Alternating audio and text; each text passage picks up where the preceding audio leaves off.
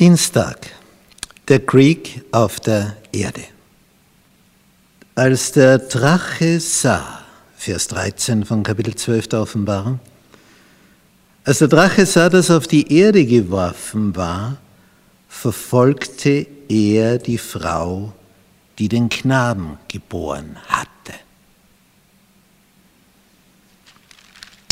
Vorher lesen wir Vers 5, Sie gebar einen Sohn, einen Knaben, der alle Völker weiden sollte mit eisernem Stabe. Und ihr Kind wurde entrückt zu Gott und seinem Thron. Das sehen wir hier auf diesem Gemälde von Maximilian Jantscher. Jesus ist dieser Sohn der Frau, der Gemeinde des Volkes Gottes, des Volkes Israel, was die Frau anfangs darstellt. Er opferte sich hier am Kreuz für uns. Und er wurde entrückt zu Gott und seinem Thron und fungiert jetzt als Mittler zwischen Himmel und Erde. Der einen Hand hält er uns, mit der anderen die seines Vaters. Er hat diese Überbrückungsrolle, diese Brückenfunktion. Er ist der Mittler. Es gibt nur einen keine Maria, die etwas vermitteln kann. Die ist ja tot, die schläft, die weiß von nichts. Eine edle Frau, aber tot. Aber er lebt, er ist auferstanden. Er ist der Mittler zwischen Himmel und Erde. Und er wird uns zu sich ziehen. Und wer sich am Fuße des Kreuzes versammelt, wer Jesu Liebe dort betrachtet und Liebe in uns hochkommt, aufgrund seiner Liebe, dann sind wir auf der richtigen Spur. Wenn du erkennst, was du verkehrt gemacht hast, bekennst, was du verkehrt gemacht hast, bereust, was du verkehrt gemacht hast und um Vergebung deiner Sünden bittest, dann kann es eintreten, was in diesem Bild geschildert wird hinauf geht der Blick. Nun, es heißt in Vers 6, die Frau entfloh in die Wüste, wo sie einen Ort hatte, bereitet von Gott, dass sie dort ernährt werde 1260 Tage.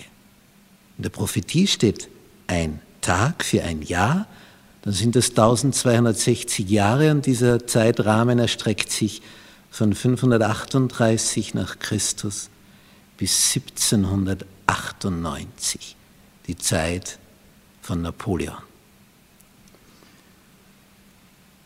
Nun, wie schaut diese Flucht in die Wüste aus?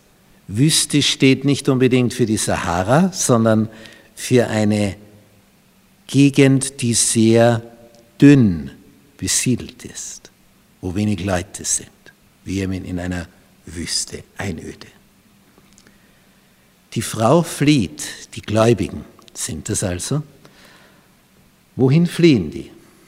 Als sie in Europa verfolgt werden und der neue Erdteil Amerika entdeckt worden ist, schaut die Flucht so aus. Die Besiedlung Nordamerikas findet an der Ostküste statt. Appalachengebirge, die 13 Neu-England-Staaten. Die verschiedenen Farben bedeuten, aus welchen Staaten diese Einwanderer kamen.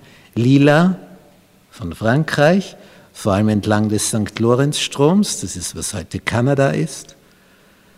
Rosa, englische Besiedlungen und braun, holländische Besiedlung. Diese Holländer waren oft die Ersten, wurden aber dann überrannt von den Engländern. Zum Beispiel aus einer Stadt, die ursprünglich einen anderen Namen hatte, wurde die größte Stadt Nordamerikas. Ursprünglich eine holländische Siedlung, heute New York. Ursprünglich hieß diese Stadt neu Amsterdam. Und so war es oft. Die Holländer waren die Ersten, die Niederländer, wie auch in Südafrika, die Buren, die Bauern, die holländischen, dann kamen die Engländer nach. Wie wir hier an der Südspitze von Afrika sehen, ursprünglich alles braun, holländische Besiedlung. Die Frau entfloh in die Wüste. Die Gläubigen in Europa, ob das jetzt in Frankreich war, in England, in den Niederlanden, in Deutschland, sie flohen nach Nordamerika, fern weg vom Angesicht der Schlange. Rom. Nun, wir sehen hier noch andere Farben. Damals waren die zwei Supermächte auf Erden Spanien und Portugal. Darüber morgen mehr.